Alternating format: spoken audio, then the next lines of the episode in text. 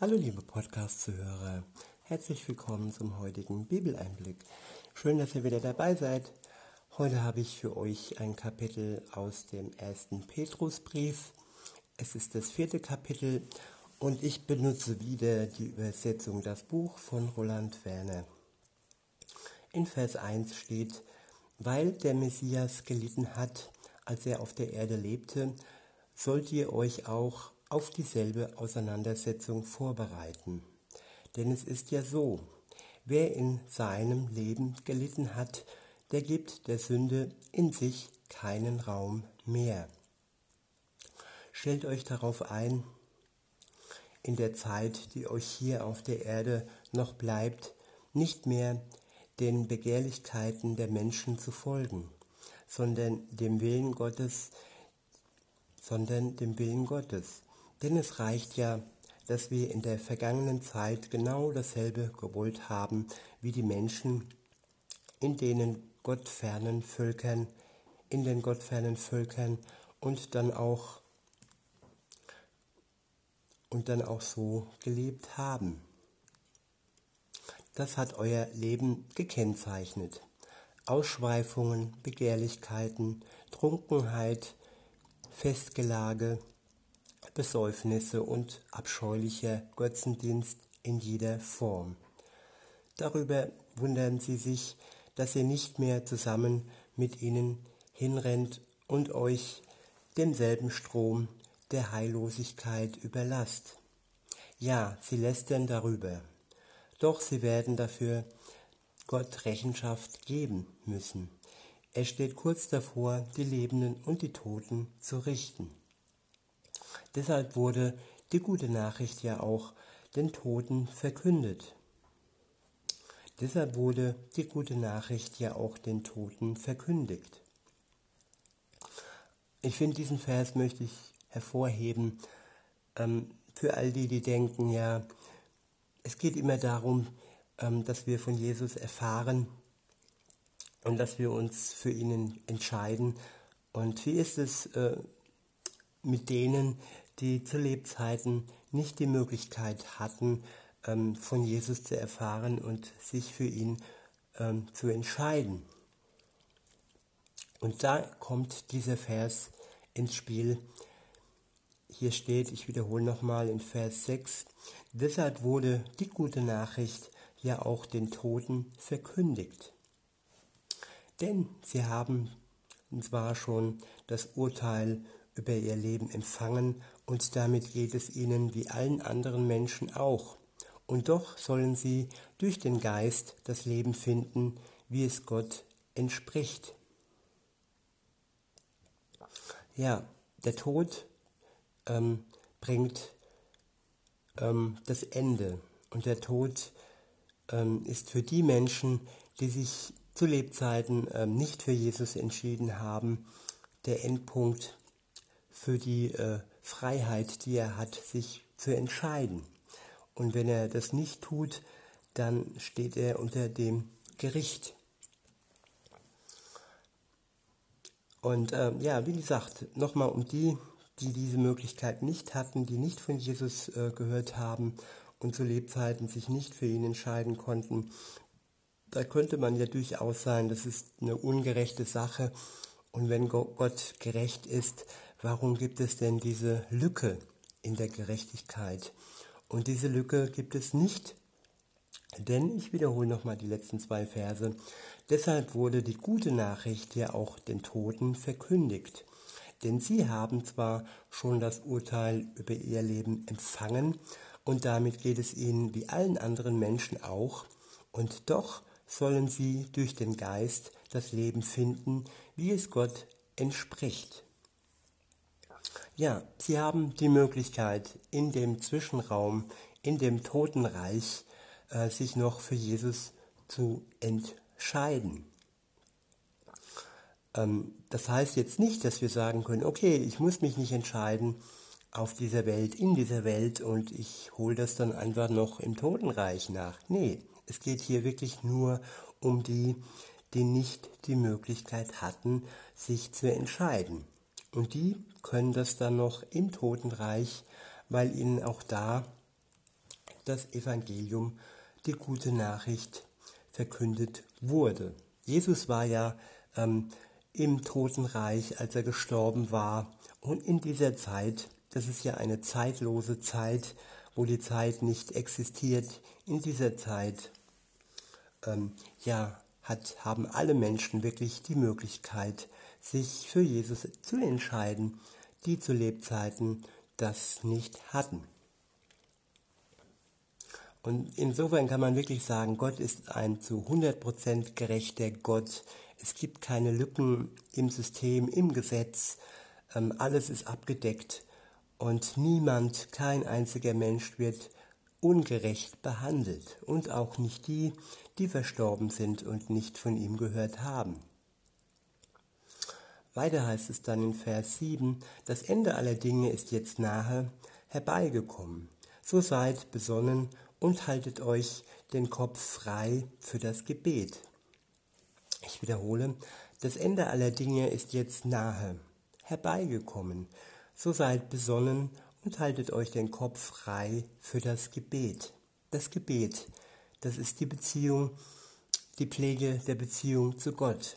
So wie in einer menschlichen Beziehung man miteinander redet, man versucht den anderen zu verstehen, ein offenes Verhältnis hat, ähm, alles offen und ehrlich und ähm, ja, dem anderen mitteilt, den anderen um etwas bittet und äh, einer Bitte entspricht, ein Geben und Nehmen, ein Vertrauen, ein Anlehnen und eine neue Kraft schöpfen, wenn man sich Dinge von der Seele gesprochen hat. Und so ist es auch bei Gott. Nur ist das viel, viel intensiver. Das Gebet ist nicht vergleichbar mit einem Gespräch zwischen Menschen. Das Gebet hat viel mehr Macht inne, es ist viel stärker und es ist viel mächtiger als ein normales Gespräch unter Menschen. Denn Gott erhört Gebet, erhört das Gebet, das in seinem Sinne ausgesprochen wird und in seinem Sinne heißt, äh, dass es gut für den ist, der es ausspricht und auch gut für die in seinem Umfeld und gut für alle Menschen. Gott erfüllt nur die Gebete, die wirklich seinem Plan entsprechen und ähm, ja, die seiner Liebe entsprechen. Weiter heißt es dann, ähm, vor, vor allem lebt miteinander in anhaltender Liebe. Ich wiederhole, vor allem lebt miteinander in anhaltender Liebe. Und auch hier wieder der Blick auf die normale Beziehung, eine anhaltende Liebe. Ob das jetzt eine Ehe ist, eine Partnerschaft, man verliebt sich, man liebt einander und man sollte diese Liebe ähm, am Laufen halten. Sie sollte anhaltend, anhaltend bleiben. Also sie sollte beständig sein, stetig sein, ohne Unterbrechung. Und ja, so ist es auch zwischen Mensch und Gott. Wer die Liebe nach seiner Bekehrung, nach seiner Hinwendung nicht am Laufen hält, die Beziehung, das Gebet zu Gott nicht stetig pflegt, der schwindet und treibt wieder von Gott weg. Eine Beziehung muss tagtäglich gepflegt werden. Natürlich ähm, ist Gott niemand, der auf die Uhr schaut und der Gebete zählt. Nein, er liebt und Liebe erwartet nichts, Liebe hofft. Liebe hofft, dass man so viel wie möglich Zeit investieren möchte, aber Liebe erwartet nichts. Und ja, weiter heißt es dann, denn die Liebe ist in der Lage, selbst eine Menge von Sünden aus dem Weg zu räumen. Ich wiederhole, denn die Liebe ist in der Lage, selbst eine Menge von Sünden aus dem Weg zu räumen.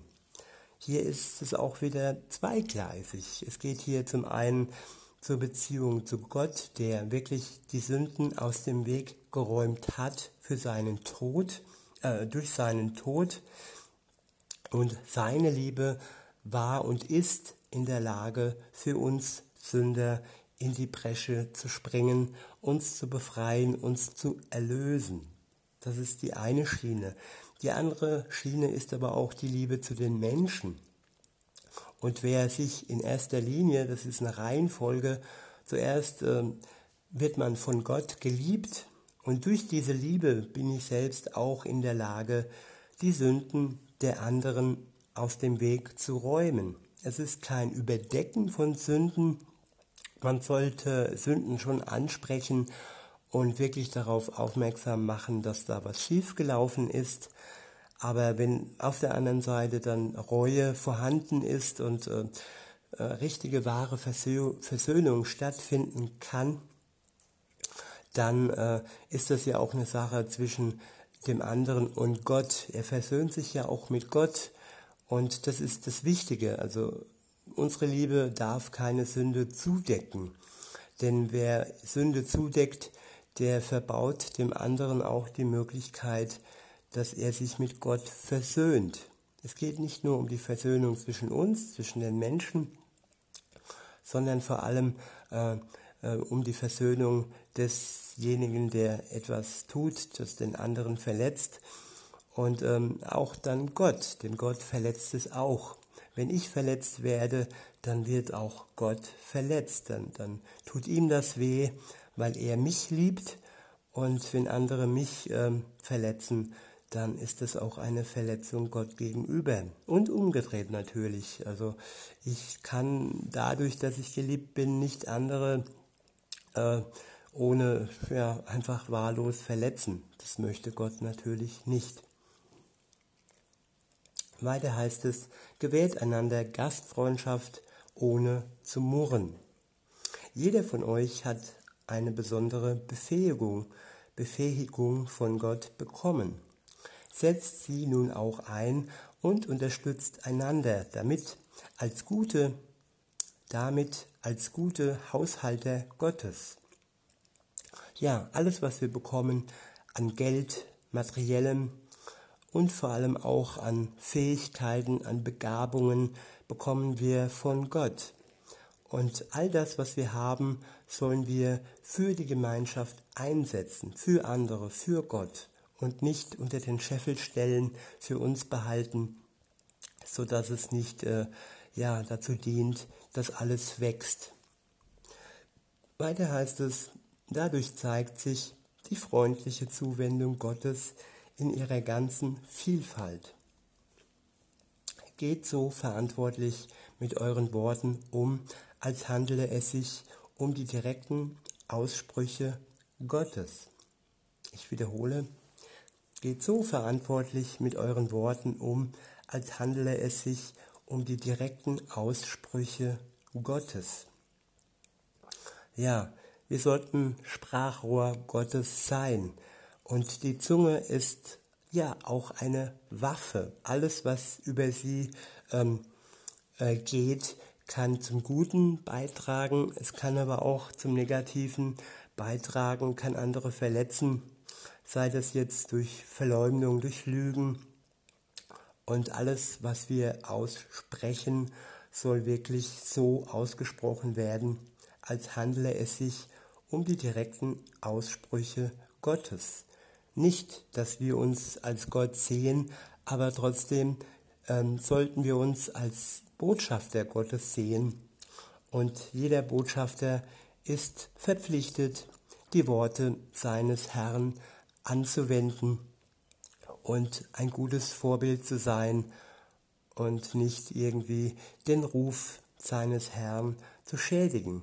Nicht, dass das Gott irgendwie ähm, ja, in einem schlechten Licht, äh, was ihn angeht, äh, äh, stellen würde, weil er ist gerecht, er ist liebevoll.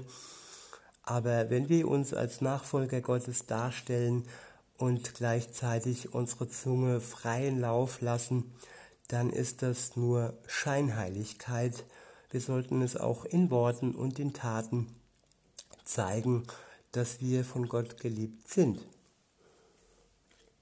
Weiter heißt es, und wenn jemand eine dienende Aufgabe übernommen hat, so soll er oder sie es tun aus der Kraft heraus, die Gott dafür zur Verfügung stellt. In allen Lebenslagen soll Gott geehrt werden durch Jesus, den Messias. Ihm gehört alle Ehre und Macht bis in die unendlichen Ewigkeiten hinein. Amen. Ja, so ist es. Meine lieben Freunde, verwundert euch nicht über die Hitze der Verfolgung, die über euch hereingebrochen ist. Das stellt für euch eine Bewährungsprobe dar. Denkt nicht, dass das etwas völlig Ungewöhnliches ist, sondern freut euch, weil ihr damit an den Leiden des Messias ein Teil habt. Es ist ein schwerer Schritt, sich über Verfolgung zu freuen, sich über Ausgrenzung und äh, über, ja, wenn einem das Leben wirklich ähm, äh, schwer gemacht wird und bis hin zum Tode eventuell, dass man sich über solche Umstände freuen kann. Ja, es ist im ersten Moment schwer zu verstehen, aber im zweiten Moment, wenn man die ganze Dimension der Ewigkeit betrachtet und wenn man den Lohn betrachtet, den Lohn dessen, dass wir diese Prüfung der Verfolgung bestehen, dann ist es ein Grund zur Freude. Denn ohne Prüfung und ohne Verfolgung kein Lohn. Aber seid gewiss, ihr werdet nur das erdulden müssen, was in euren Kräften steht. Gott wird euch mit Kräften ausstatten, er wird euch mit allem ausstatten, was ihr braucht, um diese Prüfung zu bestehen. Und insofern können wir uns gemeinsam freuen, da es keine aussichtslose äh, Sache ist, sondern eine durchweg erfreuliche Sache, was das Ende betrifft. Und der Weg bis zum Ende wird machbar sein, wenn wir uns ganz eng an Gott halten.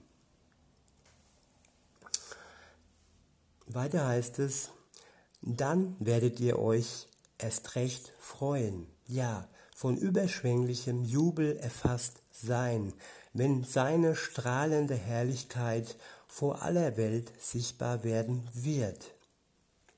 Ich wiederhole, dann werdet ihr euch erst recht freuen, ja, von überschwänglicher, von überschwänglichem Jubel erfasst sein, wenn seine strahlende Herrlichkeit vor aller Welt sichtbar werden wird. Ja, wenn wir das miterleben, wenn wir das sehen, dass seine strahlende Herrlichkeit vor aller Welt, auch vor denen, die uns verspotten, sichtbar werden wird, dann werden wir jubeln, dann werden wir sehen, dass alles wirklich nicht umsonst war und dass wir am Ziel angelangt sind.